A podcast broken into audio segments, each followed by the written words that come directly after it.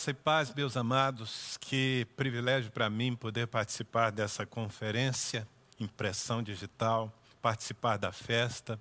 Já parabenizo a Igreja Batista Bethesda pelos seus 15 anos, pelo trabalho lindo que estão fazendo e por essa conexão de ministérios que faz com que agora mesmo tanta gente, não apenas da igreja local, mas de outros ministérios, estejam aqui juntos nesse altar, participando desse momento tão especial. Quero agradecer ao pastor Ricardo pela honra, pelo convite, a confiança de me dar a audiência do seu rebanho, também pela parceria no reino. Eu sei que vocês já têm, de alguma forma, desfrutado um pouco daquilo que Deus tem nos dado através dos livros e que têm sido aí usados por esse ministério. Eu agradeço mesmo por poder participar desse momento tão importante na vida dessa igreja. Aliás, por falar nos livros, eu vou fazer aqui uma referência rápida para quem está acompanhando a conferência e não conhece os nossos materiais. É uma forma, eu sempre digo que eu não sou um vendedor de livros, eu sou um pregador da palavra de Deus, um profeta do Senhor, mas que descobriu que através dos livros a mensagem pode ir para muito além da minha voz. Então, é, eu queria fazer referência aqui de dois livros meus. O primeiro deles é O Fazedor de Discípulos. Nesse livro eu coloquei tudo o que eu sei, não apenas do estudo bíblico, mas da prática, sobre como nós podemos transformar, levar pessoas comuns a se tornarem líderes multiplicadores e de excelência. O segundo livro, que acredito muitos de vocês já têm, é o Liderança Acima da Média, o mais recente e que tem me trazido um retorno tremendo daqueles que estão lendo, pastores inclusive, que estão adquirindo em quantidade, compartilhando com toda a sua equipe. E se você não tem, eu incentivo você a buscá-lo. E buscá-lo aonde? Bem, eu sugiro o site da Selah Produções, Selah, S-E-L-A-H, produções.com.br. Nesse site, é o site da nossa editora, você vai encontrar esses e outros materiais. E, aliás, eu já aproveito aqui para divulgar um livro do meu amigo e, e mestre Luciano Subirá, mais recente. Ele lança quase um livro por mês, não é? Mas o último que me chegou às mãos é Como Deus Transforma a Tristeza em Alegria. Muito apropriado para esse tempo em que estamos enfrentando tanto luto, tantos desgastes, não é verdade? E você pode também, no site da celaproduções.com.br, você pode pedir esse livro do Luciano e me parece que eles estão fazendo um combo ali, uma promoção. E se você pedir os dois, é, como Deus transforma a tristeza em alegria e liderança acima da média, você tem um desconto muito especial nos dois. Então, é uma forma de se abastecer. Me desculpem tomar tempo com isso, mas é uma maneira também de deixar um pouco mais com vocês do que aquilo que o tempo me permite aqui nessa palavra. Ministrar sobre uma fé inabalável é fundamental. E eu sei que os demais pregadores estão abordando esse tema muito bem, o farão com toda a graça que o Senhor já lhes tem dado. Mas eu quero propor a vocês uma outra perspectiva, talvez, de como nós devemos olhar para a nossa fé. Porque olhamos para a fé como algo que nós exercemos, como algo que nos defende do mundo, como algo que nos leva a entrar numa vida mais sobrenatural com Deus. Mas a fé também é invasiva, a fé é conquistadora, a fé precisa ser propagada. Se eu tenho uma fé que não influencia o mundo à minha volta, essa fé é duvidosa, ela é infrutífera. Se ela está contida apenas na minha vida e se todo, toda a repercussão dessa fé é a minha salvação pessoal, então ela não está se manifestando de uma maneira plena. E o que eu quero propor a vocês é que nós pensemos um pouco sobre o que Paulo nos escreveu na carta aos Filipenses, capítulo 2, versículo 15, eu quero ler esse texto e quero que você dê toda a atenção a ele. Paulo disse o seguinte: Para que vos torneis irrepreensíveis e sinceros, filhos de Deus inculpáveis culpáveis no meio de uma geração pervertida e corrupta, na qual resplandeceis como luzeiros no mundo. Preste atenção a essa expressão, como luzeiros no mundo. Infelizmente, nós precisamos admitir que esses termos usados pelo apóstolo mais de 20 séculos atrás, eles casam, eles cabem muito bem e talvez melhor ainda na nossa geração. Uma geração pervertida e corrupta. Infelizmente, quando nós olhamos para os lados, é isso que encontramos. Encontramos uma sociedade mergulhada no engano, em densas trevas. Uma sociedade que se apartou de Deus e que se distancia cada vez mais dos valores, dos princípios que o Senhor nos deixou em Sua palavra e da própria presença do Senhor.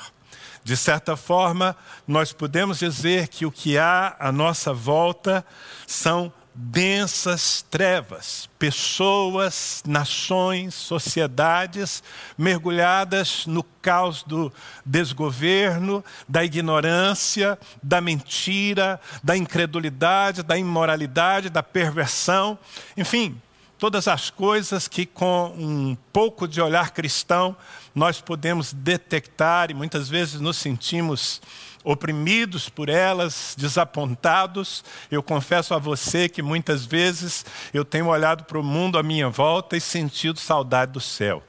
Dito ao Senhor, meu Deus, como será bom quando tudo isso for repaginado, quando o Senhor voltar e colocar todas as coisas definitivamente debaixo do governo de Cristo.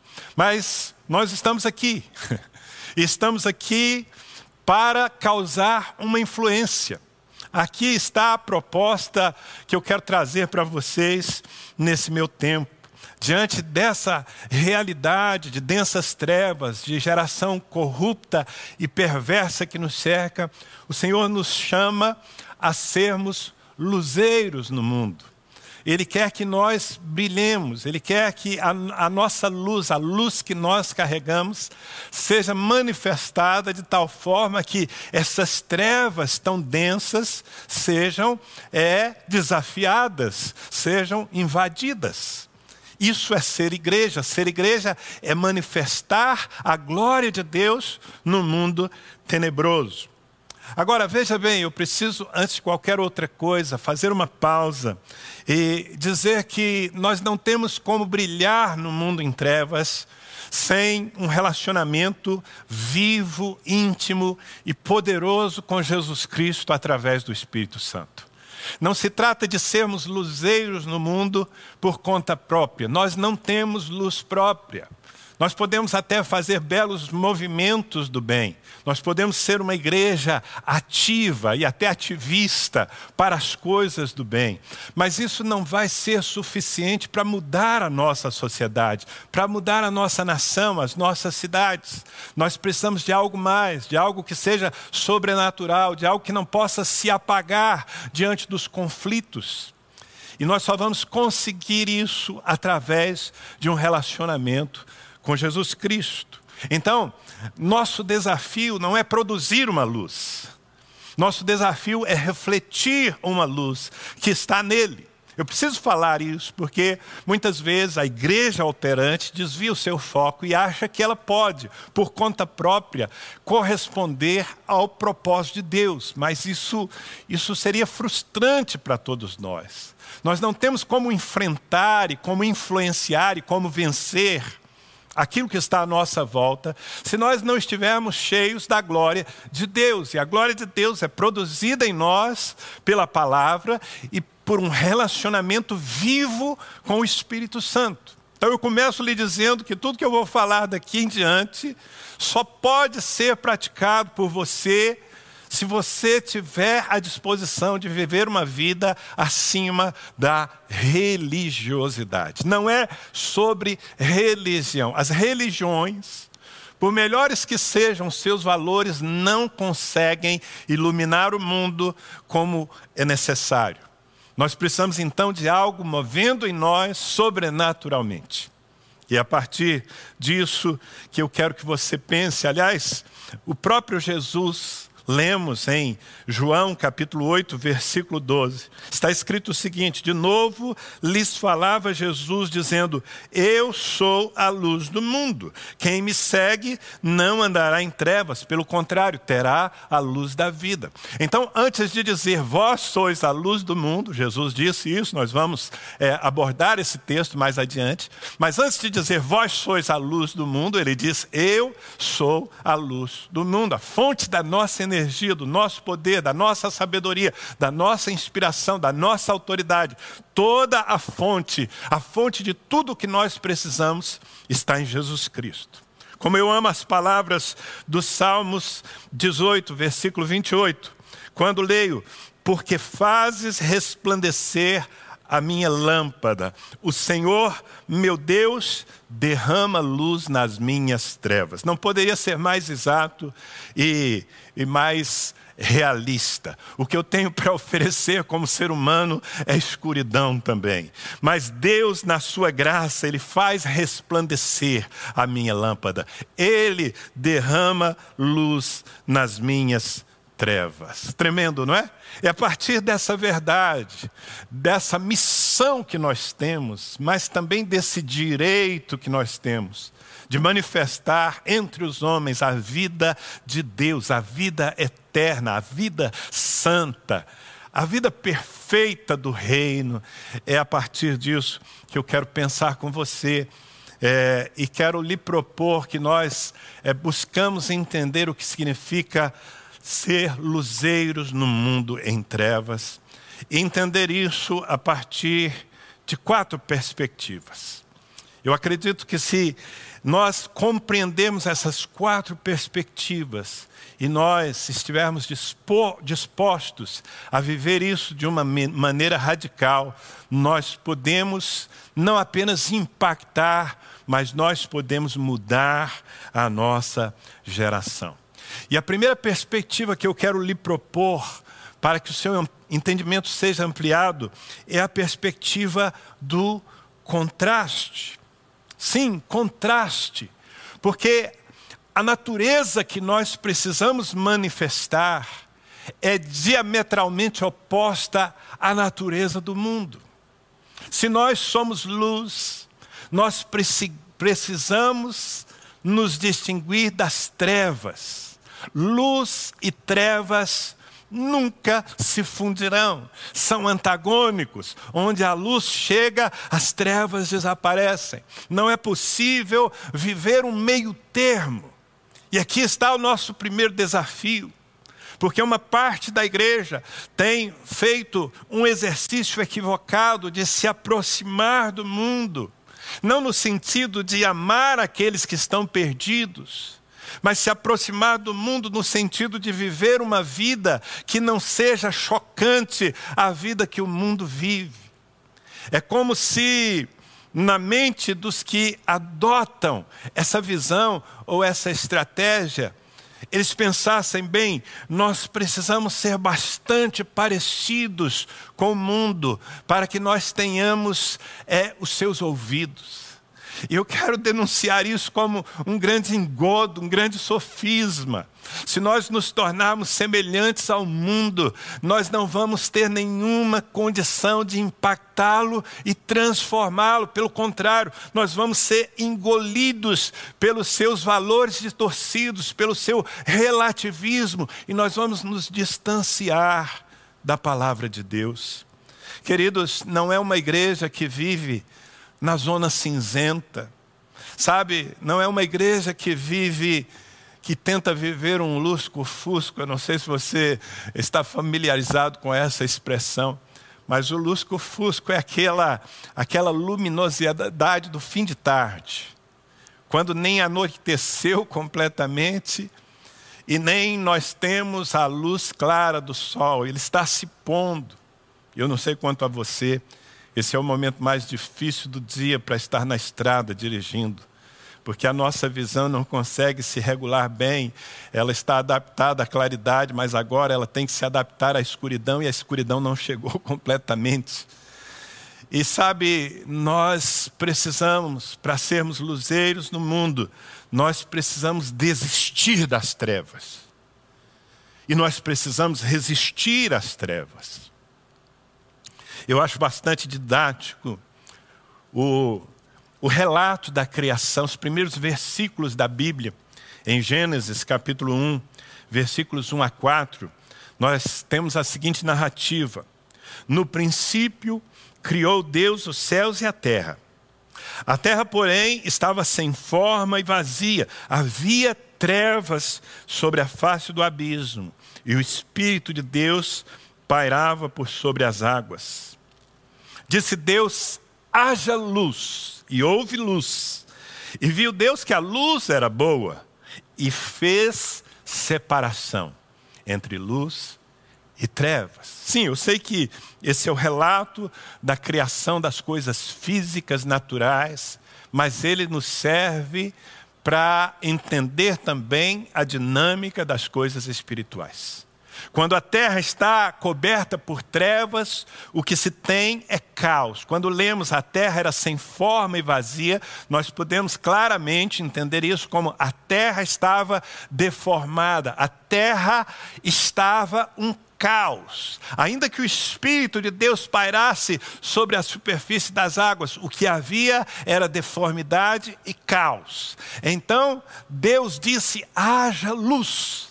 E houve luz, e a partir da presença da luz, as coisas começaram a tomar forma e a ser transformadas. Agora veja bem, Deus fez separação entre luz e trevas. Não dá para misturar. Não dá para nós vivermos uma vida secular. Não dá para nós fazermos concessões ao que está escrito na palavra de Deus. Não dá para nós tentarmos adaptar os valores eternos aos desejos da sociedade sem Deus. Não dá para nós é, fazermos uma releitura leitura da Bíblia não dá, se nós é, andarmos por esse caminho, se a nossa vida não for absolutamente contrastante em termos de valores com aquilo que se vive no mundo. E eu digo, inclusive, nós precisamos ter contraste até com o que se vive de melhor no mundo, porque os nossos valores partem de um relacionamento com Deus. Eles não dizem respeito apenas a bons princípios morais, não, não. Nós vivemos a vida que vivemos porque o Espírito de Deus, que é o próprio Deus, um Espírito Santo, habita em nós. E porque Ele habita em nós, a Sua santidade se revela nos nossos eh, valores, nos nossos pensamentos, nas nossas palavras, nas nossas ações, em tudo aquilo que nós fazemos. Portanto, ser luzeiros no mundo significa assumir ser contraste, ser diferente. Você está disposto a ser diferente, inclusive pagando os preços devidos por isso. Eu não estou falando sobre sermos esquisitos. Há muitas pessoas que entendem que o crente precisa ser esquisito. Não, não. Isso é religiosidade. Eu estou falando sobre sermos diferentes. Sabe, talvez eu possa explicar melhor. A igreja precisa mudar a sua linguagem com o passar do tempo. Eu admito que sim, nós precisamos comunicar a vida de Deus e o Evangelho de acordo com a linguagem da nossa geração. Então, a nossa linguagem precisa mudar. Eu não posso falar do Evangelho hoje como eu falava no início do século passado. Porém, a minha mensagem não pode mudar. O Evangelho não pode ser adaptado, não pode ser torcido.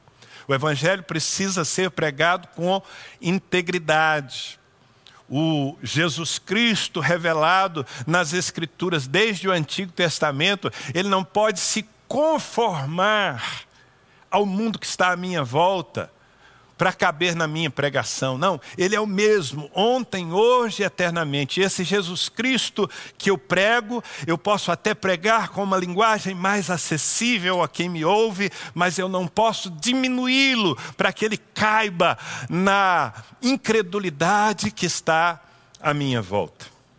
Por isso nós precisamos decidir viver uma vida separada. É isso que significa ser santo. Ser santo é ser separado. O apóstolo Paulo, ele não economizou palavras e ele não disfarçou em nada o que ele ensinava sobre isso. Por exemplo, segunda carta aos Coríntios, capítulo 6, versículos 14 a 18, preste atenção. Paulo diz: Não vos ponhais em julgo desigual com os incrédulos, porque que sociedade pode haver entre a justiça e a iniquidade? Ou que comunhão da luz com as trevas? Que harmonia entre Cristo e o maligno? Ou que união do crente com o incrédulo? Que ligação há entre o santuário de Deus e os ídolos? Porque nós somos santuários do Deus vivente. Como ele próprio disse: habitarei e andarei entre eles, serei o seu Deus e eles serão meu povo. Por isso, retirai-vos do meio deles, separai-vos, diz o Senhor, não toqueis em coisas impuras e eu os receberei. Serei vosso pai, e vós sereis para mim filhos e filhas, diz o Senhor Todo-Poderoso. Não pode ser mais claro. Através de várias perguntas constrangedoras, o apóstolo Paulo está dizendo: não pode haver comunhão, ligação, confusão entre luz e trevas, entre crentes e incrédulos. Com isso, ele não está nos mandando sair do mundo no sentido literal, nos distanciar das pessoas que precisam da influência da nossa luz. Obviamente, não é esse o sentido, mas ele está dizendo que nós precisamos colocar uma muralha de contenção para que a vida, os valores e a incredulidade que marca essa geração não nos influencie. E Paulo usa as palavras do profeta dizendo: retirai-vos, porque vocês são santos. Então eu acho que você compreende a necessidade de que nós vivamos em contraste com tudo aquilo que nós temos à nossa volta. Há muitas histórias bíblicas que podem nos inspirar a isso. Uma delas é a história de Daniel e os seus amigos que foram exilados, levados cativos para um, um império pagão, para a Babilônia. E no início do livro de Daniel, nós vemos o rei de Babilônia selecionando jovens especiais para servi-lo. E havia toda uma preparação para que finalmente eles estivessem diante do rei. E o texto nos ensina, eu não vou ler aqui para nós ganharmos tempo, mas o texto nos diz que Daniel e seus amigos decidiram firmemente em seu coração não se contaminarem com as iguarias do rei. Eu gosto dessa expressão. Eles decidiram firmemente no coração. Eles não iam se preparar para o sucesso com o mesmo alimento e com as mesmas porções que os demais se preparariam. E Daniel pede autorização para manter a sua própria dieta, para não comer das coisas contaminadas de Babilônia. E o funcionário real que cuidava daquilo, um eunuco, obviamente ficou receoso de que eles apresentassem resultados muito piores, porque afinal de contas todos estavam sendo preparados com as iguarias da mesa do rei. Daniel pediu para comer uma comida muito restrita. E para convencer aquele funcionário a permitir-lhes isso, Daniel disse: experimenta-nos dentro de algum tempo. Em dez dias, experimenta-nos, olha para nós. E quando eles foram experimentados, diz a Bíblia, que eles estavam muito mais saudáveis do que todos os demais jovens que comiam de tudo que se colocava na mesa no reino de Babilônia. E queridos, que ilustração tremenda, porque é isso, se nós queremos impactar a nossa geração, nós também precisamos decidir em nosso coração não nos contaminar com as iguarias que se oferecem. É sim uma dieta bem restritiva. Aquele que quer seguir a Cristo precisa renunciar a muitas coisas. Não é possível ser um discípulo de Cristo sem renúncia. Mas a questão não é o quanto perdemos, porque na verdade não perdemos. A questão é que quando nós renunciamos, quando nós assumimos uma dieta restrita, e aqui eu acredito que você esteja entendendo, eu não estou falando só sobre alimentação física, eu estou falando sobre aquilo que nos sustenta, aquilo que nos preenche. Quando nós nos mantemos com foco no que Deus diz na palavra, dentro de algum tempo nós seremos provados e nós estaremos muito mais saudáveis do que aqueles que se lambuzam no mundo. Nossas famílias estarão, estarão muito mais saudáveis do que as famílias alternativas que o mundo vai apresentando nessa nossa geração. Os nossos jovens estarão muito mais saudáveis, curados, com a sua alma sem marcas, se eles estão guardados no Senhor e na santidade do Senhor. As nossas empresas prosperarão, porque além da competência, competência humana, elas contam com a bênção de Deus, e a bênção de Deus é que enriquece e não acrescenta dores. Nós precisamos ter a coragem de chamar a atenção do mundo e dizer: olha para nós, deixem-nos viver a vida que a Bíblia nos propõe a viver, construir os nossos casamentos de acordo com a palavra de Deus, educar os nossos filhos não conforme a psicologia moderna, libertina, mas conforme a palavra do Senhor. Deixe Deixem-nos viver a vida do nosso reino e depois olhem para nós. Depois nos provem, nos experimentem. E o mundo vai se surpreender com o nível de saúde que há nas nossas vidas pessoais, nos nossos relacionamentos e em tudo aquilo que nós vivemos. Portanto, ser luzeiro do mundo é assumir, viver essa vida diferente e de contraste. A segunda perspectiva que eu quero propor a você, no exercício dessa vocação, dessa missão, é referência. Que você entenda a sua missão de iluminar o mundo a partir dessa palavra referência. Por quê? Porque no exercício pleno da vida cristã, não da religião, da vida cristã, o natural é que nós chamemos a atenção. A luz atrai, a luz chama a atenção para si. O que eu quero dizer, querido, é que o mundo não pode ignorar um verdadeiro discípulo de Cristo. Quando você tem um ambiente escuro e se acende uma luz, é natural que todos os olhares estejam diretamente voltados para aquele ponto de luminosidade. E assim devemos ser nós. Se nós não estamos chamando a atenção, se nós não estamos nos tornando referência para aqueles que querem uma referência. Há muita gente que quer continuar perdida. Mas há muitas pessoas que estão tateando, estão buscando uma forma melhor de viver, estão buscando a salvação das suas almas, estão buscando algo que possa preencher a angústia que domina os seus corações, a insatisfação crônica que toma a alma de qualquer pessoa que não ande com Deus. E que essas pessoas que estão em busca ou abertas, que ao olharem para nós, que ao perceberem como nós vivemos, o que nós falamos, que elas se sintam atraídas, que nós nos tornemos a boa referência do nosso tempo. Sabe, quando Jesus levantou a igreja, ele não levantou a igreja para a sobrevivência.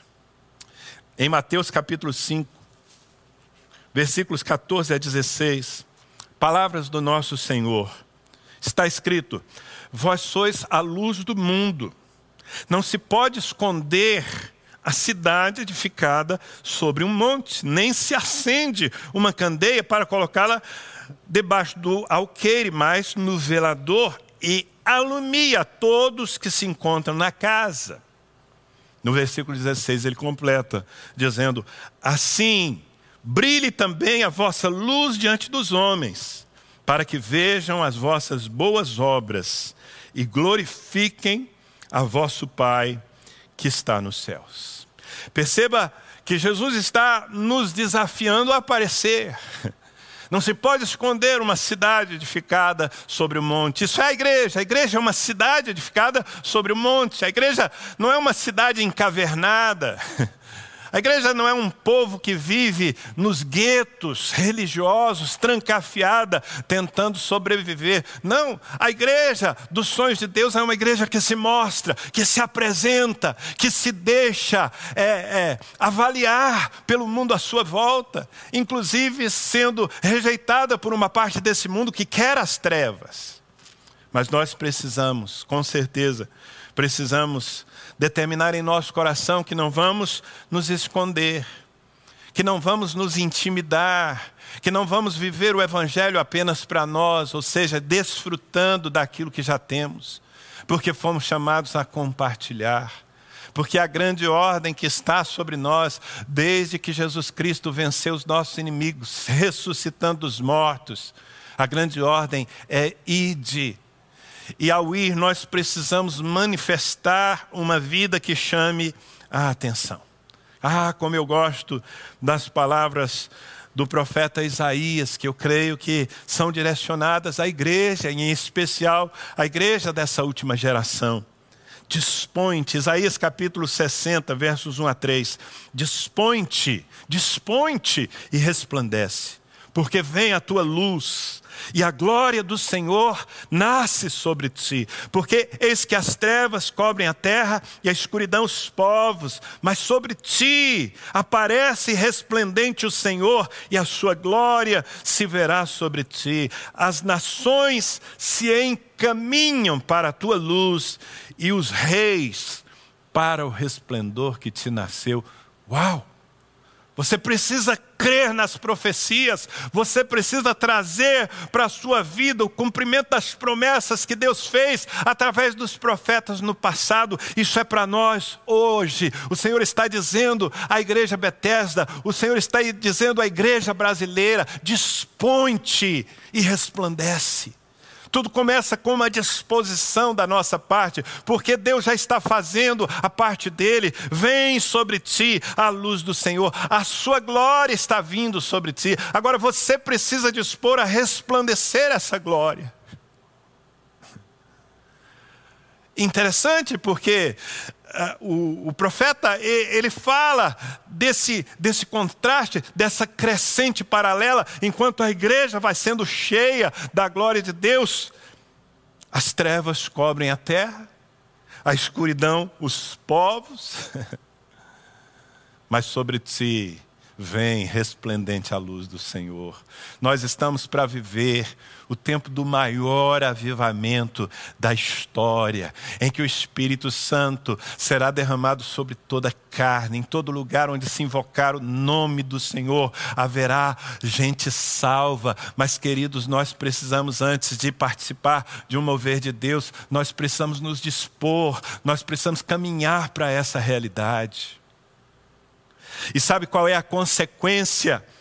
Dessa igreja que resplandece, dessa igreja que não se esconde, dessa igreja que brilha no velador, as nações se encaminham para a tua luz e os reis para o resplendor que te nasceu. Prepare-se, prepare-se para a maior colheita de vidas, de nações, de toda a história desde que você esteja, povo do Senhor, desde que você esteja disposto a resplandecer a sua luz e, portanto, ser uma referência, se apresentar como referência, dizer, como o apóstolo Paulo dizia: sejam meus imitadores, como também eu sou de Cristo. A terceira palavra que pode nos ajudar, é uma nova perspectiva, complementar as duas primeiras. É o que eu chamaria de revelação. Ser luzeiros no mundo, no meio de uma geração corrupta e perversa, significa assumir ser uma fonte de revelação. Eu sei que muitos de vocês gostam dessa palavra, mas eu quero usá-la aqui num contexto bastante é, conflitante. Porque sobre revelação eu quero dizer, a luz mostra aquilo que está oculto. A luz denuncia. Você concorda comigo? Se todos estão em trevas, se não se consegue enxergar, então o que é vergonhoso, o que é reprovável, não é notado. Mas quando a luz chega, ela denuncia, ela revela. E as nossas vidas precisam ser vidas que denunciam as trevas.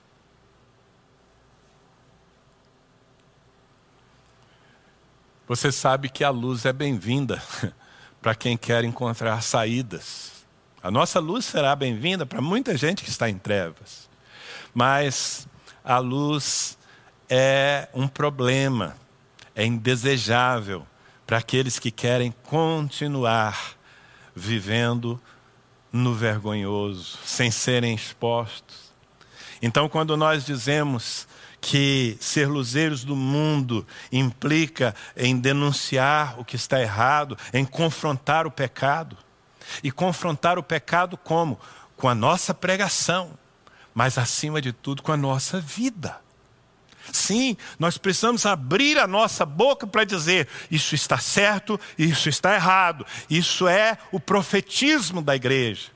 Nós não, não, não podemos nos tornar, desculpa, mas nós não podemos nos tornar reféns do politicamente correto. Não podemos ser uma igreja que diz aquilo que é agradável aos ouvidos de todos, porque não estaremos cumprindo o nosso papel de revelar.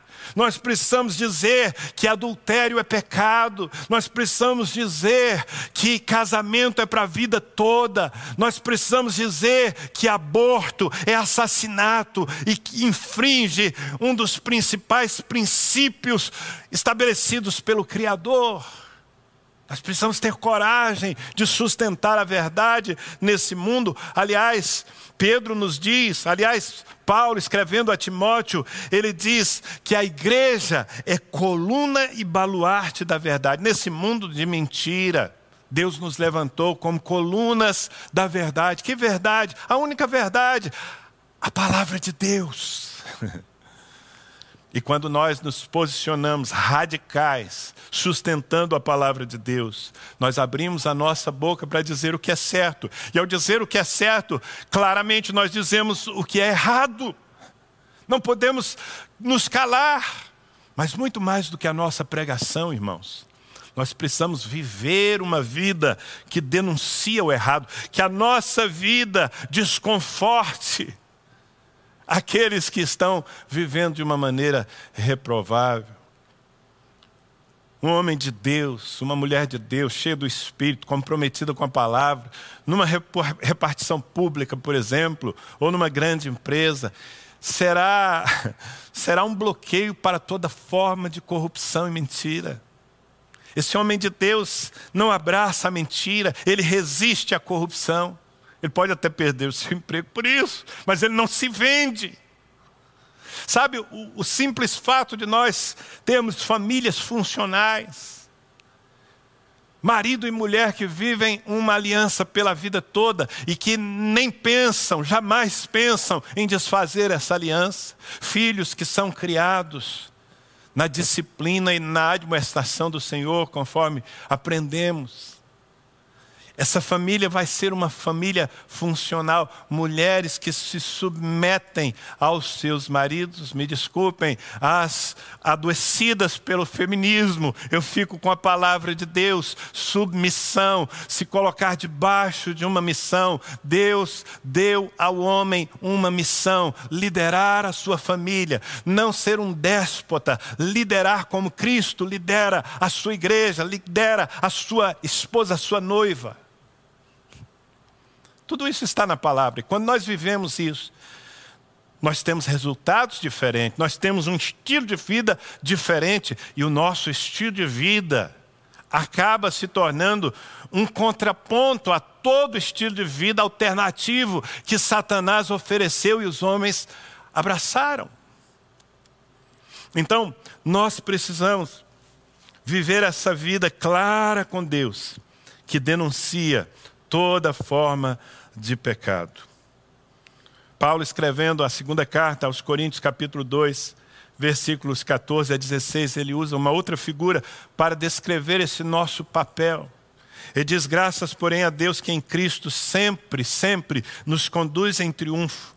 E por meio de nós, preste atenção, por meio de nós, manifesta, revela em todo lugar a fragrância do seu conhecimento. Aqui Paulo está usando uma outra figura de linguagem, está dizendo: nós espalhamos o bom perfume de Cristo. Mas ele, ele completa dizendo no versículo 15: porque nós somos para com Deus o bom perfume de Cristo, tanto nos que são salvos quanto nos que se perdem. Para com estes, cheiro de morte para a morte, para com aqueles, cheiro de vida para a vida. Então, nós temos uma igreja que revela, que denuncia, que expõe, vai fazer com que muitos nos abracem, porque verão em nós a sua salvação. Mas, obviamente, nós nos tornaremos os inimigos mortais daqueles que não querem abandonar as trevas. Porque nós nos tornamos então uma pedra no sapato, uma resistência. Talvez tenha sido por isso que o profeta Elias, certa vez, ao se apresentar diante de Acabe, um rei desviado que, junto com a sua esposa Jezabel, estava levando, havia levado, na verdade, Israel para longe de Deus. E quando Elias, cheio da luz do Senhor, profeta que denunciava o pecado, quando Elias chega, Acabe se refere a ele dizendo: Não és tu o perturbador de Israel? Sim, porque a luz perturba os que querem viver nas trevas. Talvez tenha sido pelo, pelo mesmo motivo que Paulo, o apóstolo Paulo, diante de autoridades romanas, ele ouve uma referência a si mesmo, dizendo: Essa peste chegou até nós. Irmãos, para o mundo que quer viver mergulhado no pecado, que está dominado pelo seu desejo de governo, de autogoverno, para esse mundo, nós somos um problema, uma peste perturbadores. e precisamos continuar sendo, porque para isso estamos aqui. Porque se não houver denúncia de pecado, não há subsídio para arrependimento. E se não houver arrependimento, não haverá como desfrutar da salvação pela fé. Arrependei-vos e crede. Essa era a pregação apostólica. Portanto, quando nós denunciamos o pecado, nós não estamos agredindo e nem julgando as pessoas, nós estamos dando a elas a oportunidade de repensarem suas vidas, de perceberem que se distanciaram daquilo que o Criador determinou, que estão tratando de si mesmas e da sociedade que constroem, sem olhar para o manual do fabricante, que é a Bíblia Sagrada, e que isso vai terminar muito mal. Nós não podemos nos calar. Nós somos os profetas da nossa geração. E a quarta e última perspectiva pela qual eu quero que você pense, para que você assuma ser luzeiro no meio dessa geração mergulhada em trevas, a quarta perspectiva é prevalência. Prevalência. Por que prevalência? Porque a luz prevalece, porque a luz é invasiva, a luz é agressiva, a luz é conquistadora, a luz não é tímida. Ela se expande a uma velocidade de 300 mil quilômetros por segundo. Ela se expande. Nós somos luz. se você tem dois ambientes, uma sala completamente fechada, sem nenhum ponto de energia, então em densa escuridão, separada por uma parede e uma porta, de uma outra sala onde há uma fonte de luz, um refletor.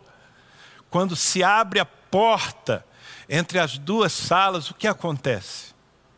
As trevas invadem o lugar da luz? Não, a luz invade o lugar das trevas. Ainda que seja por uma fresta. Não precisa abrir a porta toda. Se você abrir uma fresta, a luz vai invadir. Eu quero dizer que a nossa missão é invadir, a nossa missão é entrar pelas frestas das vidas das pessoas e da sociedade, entrar nas universidades, nas escolas, nas empresas, entrar em todos os lugares manifestando a glória de Deus, o poder do Espírito Santo, a unção que produz sinais e prodígios e a palavra do Senhor, que é poderosa não apenas para salvar o homem, mas é poderosa para santificar o homem. Prevalência. É, é a partir dessa perspectiva que nós precisamos olhar para fora. Sabe, nesses dias nós estamos vivendo um, um, um abre fecha. Às vezes podemos fazer reuniões presenciais, às vezes não podemos, dependendo dos decretos governamentais. E eu sou um daqueles que entende que nós não podemos abrir mão do nosso direito constitucional de nos reunir, mas que nós devemos também usá-lo com responsabilidade e que às vezes nós nos restringimos a nós mesmos para cooperar, não apenas para que o nosso povo mantenha a sua saúde, mas para que a sociedade também tenha esse benefício. Mas sabe, o problema não é se as portas dos nossos templos estão fechadas ou abertas. Isso nos causa alguns limites, mas não nos impede de cumprir a missão. O problema seria se as portas estivessem fechadas e nós estivéssemos aqui dentro. Se nós estivéssemos dentro dos nossos templos, vivendo a nossa vida com Deus, com um decreto que nos, não nos permitisse sair, nós não poderíamos ser igreja, sim, porque a igreja sai, a igreja vai, a igreja está debaixo de uma grande comissão, ide por toda parte, por todo mundo, pregai o evangelho a toda criatura. Portanto, nós precisamos ser ambiciosos e agressivos no sentido da conquista. Veja, não apenas da pregação do Evangelho e da conversão de indivíduos. Sim, nós estamos pregando estamos aqui para pregar o Evangelho a toda criatura, mas muito além disso, o Senhor nos enviou para discipular nações somos invasivos, precisamos influenciar com os valores eternos a política, a educação, a vida familiar das pessoas, não apenas daquelas que estão aqui dentro, mas daquelas que estão lá fora. Por isso, ser luzeiro do mundo significa assumir o desafio de invadir e não apenas nos defender. Um dia, Jesus chamou seus discípulos e os levou a um lugar desconfortável eles viajaram até o norte de Israel, a um lugar chamado Banias. E ali naquele lugar havia um templo, até hoje está esse, esse templo pagão esculpido na rocha, lá no norte de Israel, onde passa a nascente do Jordão, já estive ali algumas vezes. E ali havia um templo pagão onde, onde se fazia sacrifícios humanos, onde povos pagãos cultuavam aos seus deuses com sacrifício humano. E aquilo se tornou tão abominável diante dos judeus, que eles passaram a se referir a Bânias, àquele lugar, como a porta do inferno. Então, alguém que fosse ali estaria indo à porta do inferno. Pois bem, é a esse lugar que Jesus leva os seus discípulos para lhes trazer uma revelação. E ele pergunta aos discípulos: Quem sou eu? E Pedro, num rompante de sabedoria, ele diz: Tu és o Cristo, o Filho do Deus vivo. Jesus exulta. E ele diz, isso é na versão super, super atualizada: Uau, Pedro! Yes! Você falou a coisa mais importante do mundo: eu sou, eu sou Cristo, o Filho do Deus vivo, eu sou a rocha, e tu és pedra e sobre esta pedra eu edificarei a minha igreja. Ouça, e as portas do inferno não prevalecerão contra ela. Eu quero que você entenda o contexto. Jesus estava ali diante daquele templo pagão que os judeus conheciam como a porta do inferno e não gostavam nem de passar por aquela região. Jesus está dizendo aqui, diante desse lugar onde os demônios agem com com tanta força, eu quero dizer que as portas do inferno não prevalecerão contra a minha igreja. Por quê? Porque as trevas prevalecem contra as trevas. Aleluia. Eu termino lendo talvez o texto mais conhecido de alguns de vocês, mas ele é a base para eu afirmar que nós não podemos nos contentar apenas em em nos manter, em sobreviver. Infelizmente, há uma escatologia escapista que prepara a igreja para ver as coisas cada vez piores até que ela, fraquinha, já não aguentando mais a pressão do mundo, é salva pela volta de Jesus. Desculpa, mas eu não creio nessa escatologia, eu não a vejo no Evangelho. Eu vejo o Senhor Jesus vindo para uma igreja vencedora, uma igreja gloriosa, uma igreja conquistadora. É essa noiva que manifesta o reino de Deus entre os homens, que é recebida no cortejo para se unir de, definitivamente ao seu Senhor. Então, nós não podemos ligar o modo sobrevivência. Nós não somos um gueto. Nossos templos, nossas casas não podem ser guetos. Sabe, uma fé inabalável é o tema dessa conferência. Uma fé inabalável não é só uma fé que resiste ao mundo. Uma fé inabalável é uma fé que invade o mundo e permanece. E o Senhor Jesus nos deu uma ordem que não pode ser contraditada, questionada, nem ignorada. Marcos, capítulo 16, versos 15 a 18. Embora eu já tenha citado, eu quero ler o texto inteiro para que você o absorva. Disse-lhes: Ide por todo o mundo e pregai o evangelho a toda criatura. Quem crer e for batizado será salvo, quem, porém, não crer será condenado. E estes sinais hão de acompanhar aqueles que creem. Em meu nome expelirão demônios, falarão novas línguas, pegarão em serpentes, e se alguma coisa mortífera beberem, não lhes fará mal, e se puserem as mãos sobre os enfermos, eles ficarão curados. Ide, ide por todo mundo. Haja luz, sabe aquele haja luz que Deus disse lá no começo? E a luz começou a se espalhar pelo universo a 300 mil quilômetros por segundo. Esse haja luz na vida da igreja foi dito aqui em Marcos capítulo 16. Ide! Quando Jesus disse, ide, nós saímos e não podemos voltar. Nós precisamos continuar indo, avançando, conquistando novos territórios, novas sociedades, novas nações, novas famílias, novas pessoas, e não apenas com a pregação do Evangelho, mas com o testemunho de Cristo e com os sinais do reino de Deus, as manifestações sobrenaturais do Espírito Santo que hão de nos seguir, confirmando a palavra que nós pregamos e vivemos. Esse é o nosso desafio. No meio de uma geração corrupta e perversa. Enquanto as trevas se tornam mais densas à nossa volta, o Senhor nos manda ser luzeiros no mundo. Eu acredito que hoje você pode compreender um pouco melhor o que isso significa. Altamente desafiador, mas tremendamente glorioso esse é o nosso papel e a nossa missão. Você não precisa ser um pastor para viver isso. Você pode ser um profissional, você pode ser um médico, você pode ser um funileiro, você pode ser uma enfermeira, você pode ser uma empregada doméstica. Não importa o que você faz na vida, na verdade, a sua profissão faz parte do seu chamado. Talvez ela seja a desculpa de Deus para te sustentar e para te colocar em certos ambientes. Porém, a sua missão é iluminar o mundo à sua volta, com a sua fé, uma fé inabalável. Você aceita esse desafio? Você vai precisar confirmar isso, não apenas agora, quando eu termino fazendo uma oração, mas amanhã, e depois, e depois, e depois.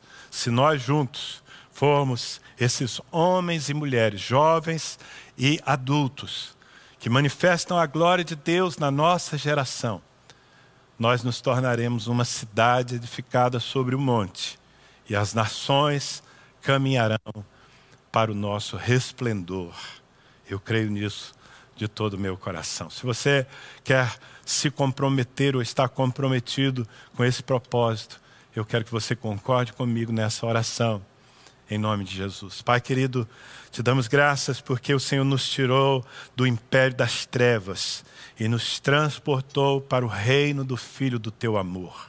Te damos graças porque estamos com as mãos cheias, temos as armas da luz e com as armas da luz nós podemos prevalecer.